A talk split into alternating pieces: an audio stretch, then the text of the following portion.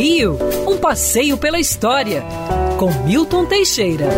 Amigo ouvinte, dia 29 de março de 1940 começava a funcionar o Museu Imperial de Petrópolis.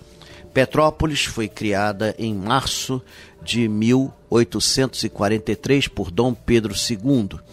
Lá ele construiu seu palácio de verão, que passou a ser usado em 1847 em diante. Dom Pedro II passava de três a seis meses em Petrópolis. Depois, na República, é, os presidentes da República passaram a usar o Palácio Rio Negro.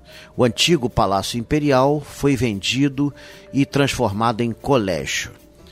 Em 1938, Alcindo Sodré, ex-prefeito de Petrópolis, organizou uma exposição sobre Petrópolis do Palácio de Cristal, na Praça da Confluência. Getúlio Vargas visitou essa exposição e achou a história riquíssima, e ele teve a ideia da fundação do museu. Foi então adquirido do colégio o prédio do Museu Imperial cuidadosamente restaurado e inaugurado pelo próprio presidente da República em 1940, com a presença de Alcindo Sodré, que, aliás, foi seu primeiro diretor. Boa parte do acervo foi feito por doação de pessoas ligadas à família imperial por afetividade ou parentesco é, muita coisa. Tem, existem peças, inclusive, que foram recuperadas em comunidades, em favelas, porque dizem que a família imperial se desfazia dos móveis como se a gente se desfaz de roupa velha, dava aquilo para qualquer um. Então, móveis importantes foram obtidos assim.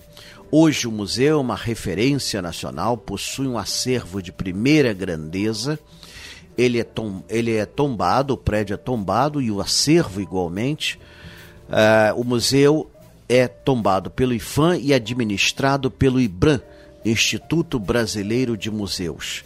E até antes dessa pandemia, a frequência era impressionante.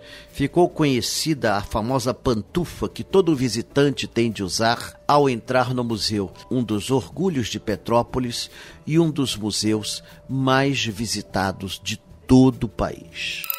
Quer ouvir essa coluna novamente? É só procurar nas plataformas de streaming de áudio.